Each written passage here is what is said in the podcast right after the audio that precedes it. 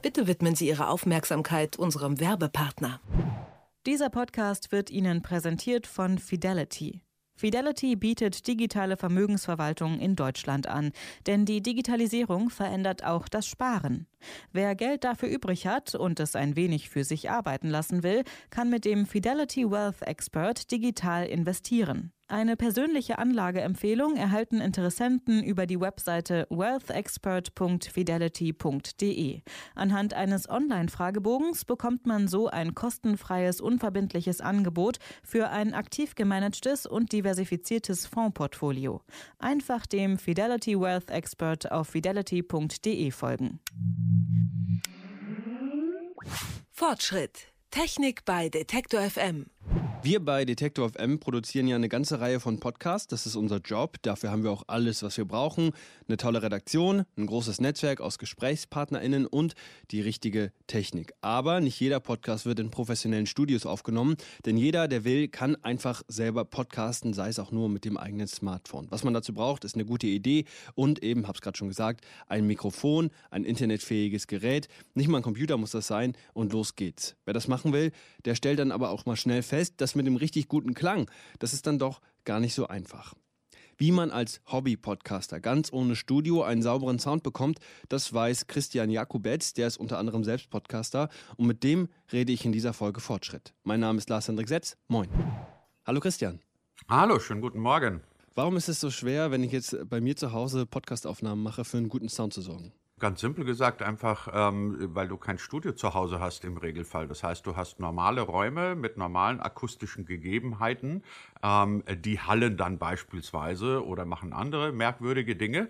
In einem Tonstudio, dir als Radiomenschen brauche ich das ja nicht erzählen, hast du halt Schallisolierungen etc., die solche Geräusche abfangen. Und weil du solche Dinge eben zu Hause im Regelfall nicht hast, klingt das schon mal ein bisschen unprofessioneller als jetzt eben beispielsweise bei euch. Jetzt hast du das natürlich auch schon vorweggenommen, was eigentlich auch allen klar ist. Wir produzieren hier in unseren professionellen Studios, wir haben hier viel Arbeit reingesteckt und dann klingt das eben so, wie es klingt. Wie nah kann ich denn an so einen Studiosound als Hobby-Podcaster überhaupt herankommen? Also wenn du es ganz theoretisch wissen willst, dann würde ich sagen, du kannst natürlich auch zu Hause Studioqualität erzeugen, wenn du a ausreichend Geld in die Hand nimmst und wenn du b einen Platz hast, in dem du beispielsweise eine professionelle Sprecherkabine errichten kannst. Dann kommst du auch an Studiokonditionen hin.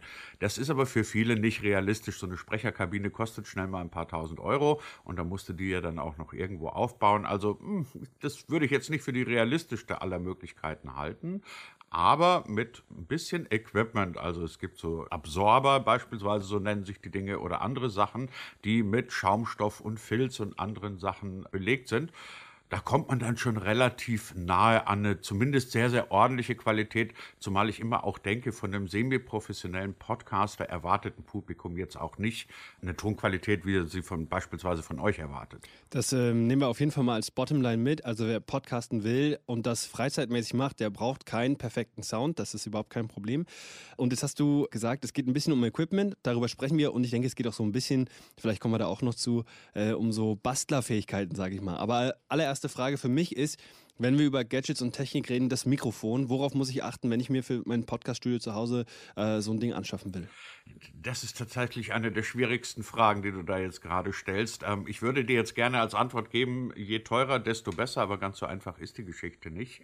Also, vielleicht kann man das mal vom Grundsatz her erstmal sagen, du brauchst auch als Podcaster ein ordentliches Mikrofon und ein ordentliches Mikrofon wirst du nicht für 20 oder 30 Euro irgendwo bei Amazon bekommen. Da solltest du also schon mal ein paar Euro in die Hand nehmen. So, wenn ich dir jetzt aber die Empfehlung geben müsste, das und das, da wird's dann schon mal schwierig. Ich würde es mal so sagen, ein ordentliches Mikrofon mit einem XLR-Anschluss, das sind diese dreipoligen Dinger hinten dran, da machst du schon mal nicht so wahnsinnig viel falsch, bist in der Größenordnung, sagen wir mal, ab 100 Euro aufwärts da solltest du dann schon mal in einem Bereich sein, wo man sagt, okay, man kriegt eine ordentliche Qualität hin.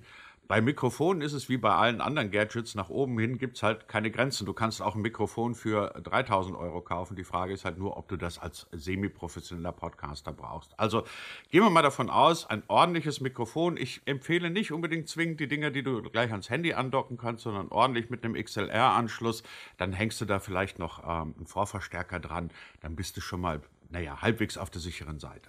Was mir dabei übrigens geholfen hat, als ich mein privates Podcast-Studio eingerichtet habe, einfach mal auf YouTube gucken. Da gibt es allerlei Tests zu wahrscheinlich jedem Modell, das es auf dem Markt gibt. Ähm, und da hört man dann ja auch immer die Dinger gleich im Einsatz. Also einfach mal schauen, was da so an Reviews gibt. Zweites Thema, darüber hast du auch eben schon gesprochen, Raumklang. Klar, äh, ich wohne jetzt hier in Leipzig in so einer Altbauhütte. Da ist die Decke besonders hoch und der Raum ist auch nicht besonders voll. Das heißt, es gibt also auch viel Fläche. Äh, was kann ich da machen, um einen guten Sound zu kriegen?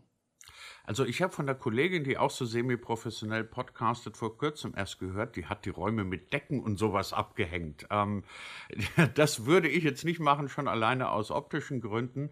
Es gibt ein paar Sachen, die sind flexibel einsetzbar. Es gibt zum Beispiel, das kostet so um die 200 Euro. Das sind so flexible Stellwände quasi. Die sind mit Filz bespannt und die kannst du dann um dich rumbauen. Das hat den Vorteil, du kannst sie in verschiedenen Räumen einsetzen, du kannst sie an verschiedene Gegebenheiten anpassen und die sind sind mit ungefähr 200 Euro jetzt auch nicht so teuer, dass man ähm, die Investition nicht machen könnte. Ich habe mir von Marantz noch ein Ding gekauft, so ein, so ein Diffusor. Den stellst du quasi vors Mikrofon. Das ist ein Halbrund. Dieses Halbrund ist mit Schaumstoff ausgepolstert. Das Mikrofon stellst du dann rein. Das heißt, du sprichst quasi in eine halbe Studiowand. Das kostet auch so um die 100 Euro, ist ebenfalls flexibel einsetzbar und das bringt im Klang schon wirklich erstaunlich viel. Also wenn man es zusammenfassen müsste, dann würde ich sagen, alles, was in irgendeiner Weise Schall schluckt, ist gut. Wenn es dann noch Sachen sind, die du einigermaßen flexibel an verschiedenen Orten einsetzen kannst, dann ist es noch besser. Ich habe jetzt im Internet, ähm, als ich das mal gegoogelt habe, Fotos gesehen, wo Leute einfach so eine alte Wäschekiste genommen haben und da dann eben sich auch ihren Schaumstoff reingemacht haben und ein kleines Loch rein und ein Mikrofon rein. Ähm, hast du mit sowas Erfahrung, so, mit so einer DIY-Lösung, würdest du das empfehlen? Wenn du ein begabter Bastler bist, viel Spaß an der ganzen Geschichte hast etc., dann kann man es zumindest mal ausprobieren. Ob es das wirklich bringt, hm, würde ich ein bisschen bezweifeln. Ich fand auch die Ergebnisse bei meiner Kollegin, die so auch so DIY-Lösungen macht, hm, nicht so ganz optimal. Also ich glaube, da sollte man wirklich lieber mal 100 oder 200 Euro ausgeben, dann hast du die sicherere Lösung. Okay, also du setzt da auf jeden Fall auf das professionelle Equipment. Ähm, wenn die Aufnahme jetzt gelaufen ist, ich habe meinen Podcast produziert und merke, der Sound ist noch nicht ganz so, wie ich den haben will. Wie kann ich denn da im Nachhinein mit den Mitteln, die ich als Hobby-Podcaster eben habe, noch das ein oder andere Schräubchen drehen? Also das kommt ein bisschen auf die Software an, die du verwendest. Ich arbeite, das ist jetzt keine Werbung, sondern einfach nur aus dem Nähkästchen geplaudert mit, mit Audition von Adobe. Und ähm, da gibt es eine ganze Menge kleiner Tools und Tricks, mit denen du zum Beispiel den Raum halt reduzieren kannst, mit denen du Zischlaute reduzieren kannst, Rauschen reduzieren kannst, lauter solche Geschichten.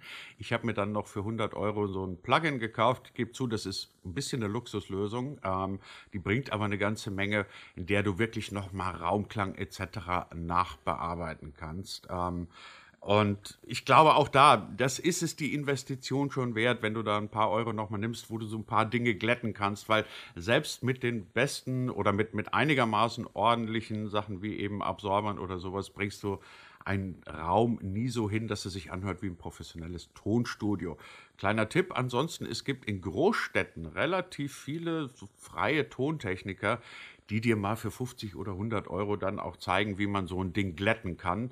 Habe ich auch schon gemacht, dass ich mir da professionelle Hilfe sozusagen geholt habe. Und das sind so die letzten 10 Prozent, die man dann rausholt. Natürlich könnte man dann sagen, na gut, auf die 10 Prozent kommt es nicht mehr an. Aber ich glaube, gerade beim Podcasten oder überhaupt bei Audioproduktion ist das Ergebnis die Summe vieler kleiner Dinge. Also es gibt nicht das eine große Ding, mit dem du sagst, so rette ich meinen Podcast, sondern das ist die Summe von mehreren Dingen. Von dem her würde ich da auch auf die letzten 10% nicht verzichten wollen. Also auf jeden Fall ähm, finde ich, ist ein guter Tipp zu sagen, äh, man holt sich nochmal Hilfe, man lässt sich nochmal ein bisschen einführen von einem Profi. Wenn ich dich jetzt fragen würde, hast du noch einen Tipp für jemanden, der jetzt gerade uns zuhört und denkt, ey, ich habe schon lange eine Idee für einen Podcast und ich würde gerne einfach mal anfangen, irgendwie hat es bisher noch nicht gepasst. Was würdest du so einer Person mit auf den Weg geben? Ich würde es immer erstmal ausprobieren, unbeschadet jeglicher Technik, weil man darf natürlich nicht sagen, dass Technik überschätzt ist, um Gottes Willen, das auf keinen Fall. Aber bei einem Podcast zählt immer erstmal die Idee, zählt der Inhalt, zählt die Art und Weise, wie du erzählst. Also setz dich in der Ecke, nimm dir ein Mikrofon, plauder ein bisschen vor dich hin, probier's mal aus. Spiel's ein paar Leuten vor und sei dann mal so kritisch mit dir selber, dass du dich wirklich offen fragst, würde ich mir das selber anhören wollen, was ich da erzähle. Also kurz gesagt, nicht den andersrum Weg gehen. Also nicht erst wahnsinnig in Technik investieren und dann mal überlegen, ob man eine vernünftige Idee hat. Das ist so ein bisschen wie bei Sportlern, die erstmal wahnsinnig teures Equipment kaufen und dann ausprobieren, ob sie überhaupt Talent für Fußball, Tennis oder Golf haben.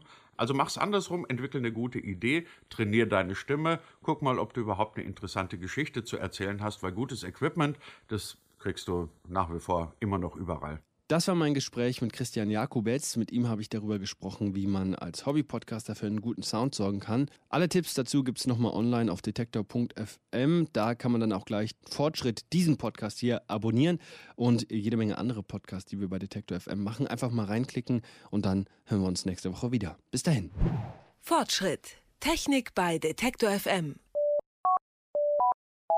Dieser Podcast wurde Ihnen präsentiert von Fidelity Wealth Expert. Online investieren wie die Profis zu günstigen Konditionen.